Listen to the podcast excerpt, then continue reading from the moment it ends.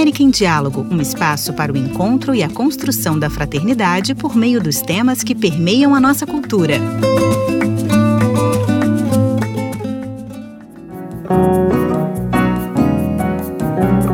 Está começando mais uma edição do podcast América em Diálogo, dessa vez produzido pela equipe de redação da revista Cidade Nova do Brasil.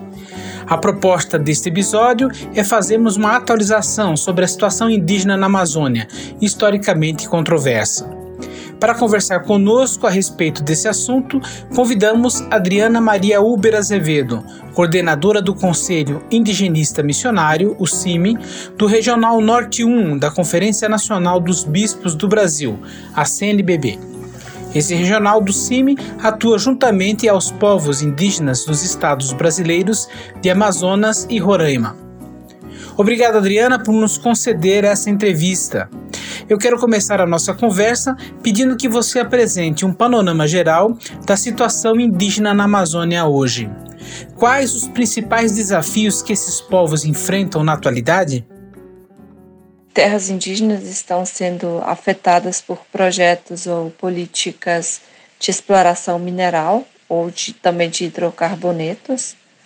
É, o exemplo seria o projeto de extração de potássio pela Potássio Brasil, em Altazes, afetando terras do povo Mura. É, ou outro exemplo é que atualmente tem uma discussão sobre extração de petróleo na bacia sedimentar do Rio Solimões que afeta terras dos Cambeba, dos Miranha, dos Canamari, Colina, Cocama e outras. É, também tem o, assim, mega projetos de infraestrutura, que exemplo, os exemplos que eu citaria é o projeto de asfaltamento da rodovia que liga Porto Velho a Manaus, a BR-319, o projeto de construção da linha de transmissão elétrica do Curuí, de Manaus a Boa Vista, cortando as terras indígenas do Zuemiri e Atruari. É, ainda outras terras indígenas da Amazônia, elas são afetadas pelo desmatamento. Aqui os exemplos mais gritantes seriam a invasão por madeireiros e grileiros nas terras indígenas Araripóia, Putereua, Piripicura, Urueuauau, Ituna Itatá e Sepoti. E assim, tem também loteamento ilegal em outras terras, como as terras do povo caripuna em Rondônia. Existem ainda terras indígenas amazônicas invadidas por traficantes de drogas, o que expõe os indígenas que ali moram a ameaças físicas diretas tanto pelos traficantes quanto pela polícia.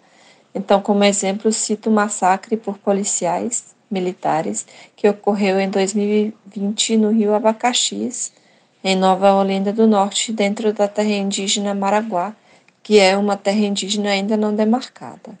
É, que terras indígenas sejam invadidas, destruídas e expropriadas é facilitado pelo fato de que muitas delas, né, é, concretamente 410 das cerca de 750 terras indígenas na Amazônia Legal Brasileira apresentem ainda pendências nos seus processos de regularização fundiária, o que torna essas terras virtualmente inexistentes. Elas se tornam invisíveis nos mapas e nas diversas bases de dados cartográficas oficiais.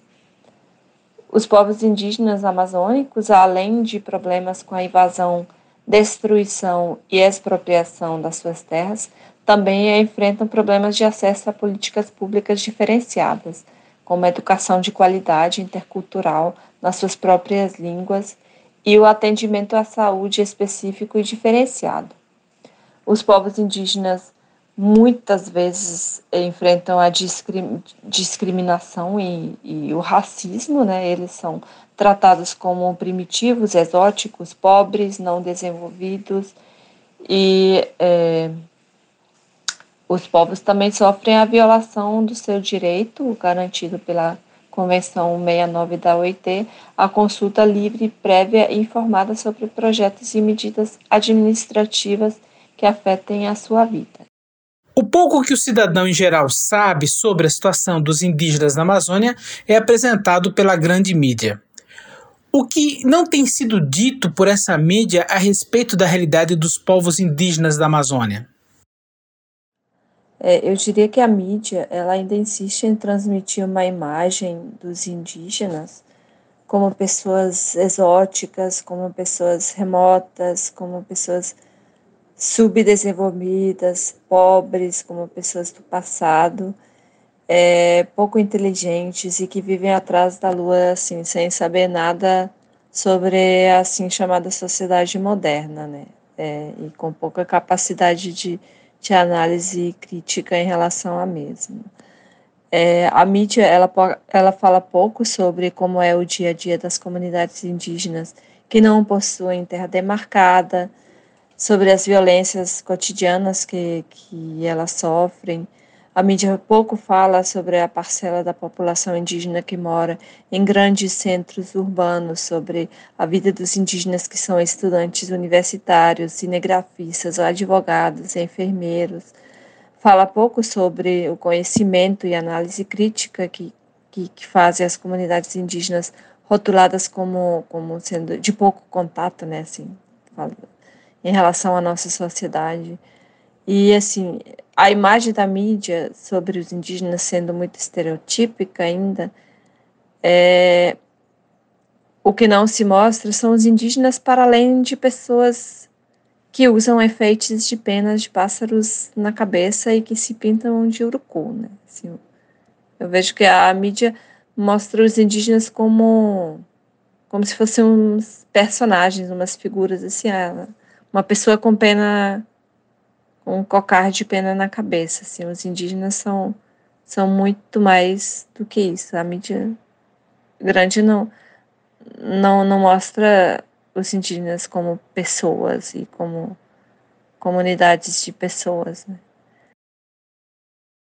O que a igreja tem feito em favor desses povos da Amazônia? Eu sou membro do CIMI, né, o Conselho Indigenista Missionário, que é o órgão da, da Conferência Nacional dos Bispos do Brasil, assim, que articula um pouco a ação da Igreja Católica junto aos povos indígenas. É, com, como que eu vejo esse, esse papel da Igreja, né? Assim, eu, eu enquanto CIMI, né? Assim, o, o CIMI ano, ano que vem ele vai, vai completar 50 anos que, que ele foi fundado. E um pouco assim deste quando foi fundado assim o a, assim a, a igreja ela tem feito o CIMI tem feito um pouco um, um, ele nasceu de um autoquestionamento da, da igreja em relação ao, ao papel que, que ela vinha desempenhando junto aos povos indígenas assim nos, nos últimos séculos né que, que era de salvar, tentar salvar almas, de converter os indígenas à, à, religião católica. Então, hoje a igreja ela, ela não vê que o papel principal dela é, é, é converter povos ao cristianismo. O CIMI quer ser um aliado dos, dos povos indígenas em luta, que estão lutando pela, pelo seu direito, pela efetivação do seu direito as suas terras tradicionais, né? Assim, o CIMI tem apoiado as lutas dos povos pela demarcação, pela regularização fundiária dos seus dos territórios que tradicionalmente ocupam e, e também é, tem, tem apoiado os povos, assim, pela efetivação do seu direito às suas próprias, à sua própria organização social, seus próprios projetos de vida, né, que estão sendo ameaçados e assim, essa, essa luta tem se dado em vários níveis, né? Assim, no judiciário, é, contra, assim, no, inclusive no, assim, no Congresso Nacional, né? Está tendo um embate onde, onde há, há, há, muitos, assim, os representantes do agronegócio, é, assim, os inimigos dos povos indígenas têm tentado desconstruir os direitos que esses povos conquistaram na, na assim, na Constituição Federal de 88, né? Então, assim, é a, a, principal luta que, que se trava no momento é manter esses direitos que estão garantidos, assegurados pela Constituição. É porque assim, é, quer se tirar o direito dos povos indígenas a, a ter seus territórios tradicionais demarcados. Está tá se discutindo o conceito do que seria tradicionalidade, tentando é, reduzir esse conceito, né? Então, é, é, eu diria isso, que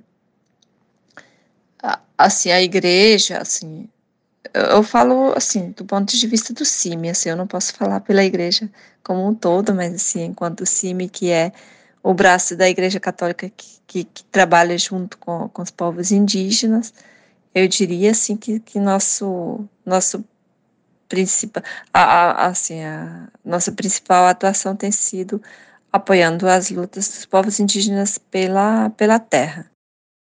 Mudou algo nesse sentido desde a realização do Sínodo da Amazônia?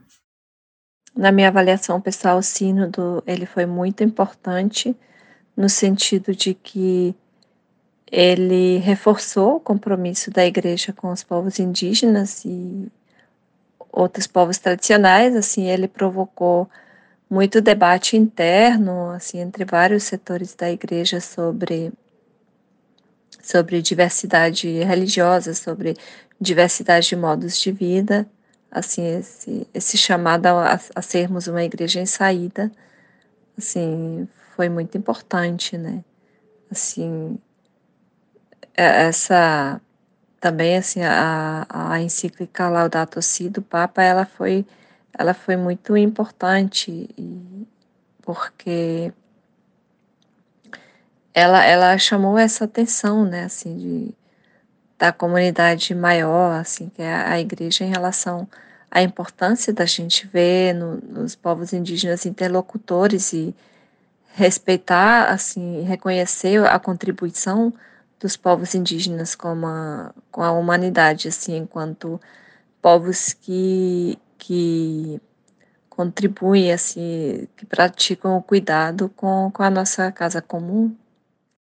De que forma aqueles que se encontram distantes dessa situação, especialmente os membros da igreja, podem contribuir na luta a favor dos direitos dos indígenas, em particular da Amazônia? É, eu acho que essas pessoas podem começar tentando conhecer, assim, saber é, quais povos indígenas que vivem nos municípios que eles vivem, quais são as terras ainda não demarcadas no, nos municípios onde eles moram. É, porque, assim, muitas vezes as pessoas têm um certo fascínio, assim, falar, ah, eu, que interessante os povos indígenas, mas de repente não sabem que tem conflitos fundiários, sei lá, entre indígenas e não indígenas, bem perto da sua casa, né? E assim, eu acho que essas pessoas também assim, podem essas pessoas podem começar, assim, podem contribuir com a efetivação dos direitos dos povos indígenas, é, superando conceitos como, como esse de que o indígena usando o celular não é mais um indígena, é, um indígena morando na cidade não é um indígena, é, um indígena precisa usar pena na cabeça para ser indígena. Assim, essas pessoas podem educar os seus filhos no sentido de respeitarem os indígenas como, como povos que vivem de uma forma diferente, mas assim, é, eles são indígenas porque eles se assumem como indígenas, eles não são indígenas por causa que eles usam ou não o celular, porque eles falam ou não português. E assim, é, é, essa é uma coisa, né? Respeitar os indígenas do jeito que eles são. É, e, de fato, assim, começar tentando conhecer é, quais são os conflitos fundiários não, não resolvidos perto da nossa casa e apoiar as lutas dessas comunidades pela demarcação dos seus territórios.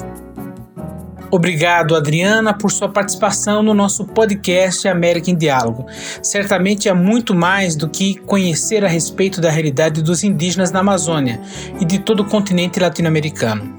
O importante é, como você propõe, fazer da luta desses povos pelos seus direitos a nossa luta. Só assumindo posturas como essa, faremos de nossa sociedade uma sociedade realmente justa e fraterna. Concluímos aqui mais uma edição do podcast América em Diálogo. Este episódio teve produção jornalística e apresentação de Luiz Henrique Marques, editor-chefe da revista Cidade Nova Brasil. Em Diálogo é uma produção da Cidade Nova Latino-Americana e Caribenha. Muito obrigado e até a próxima!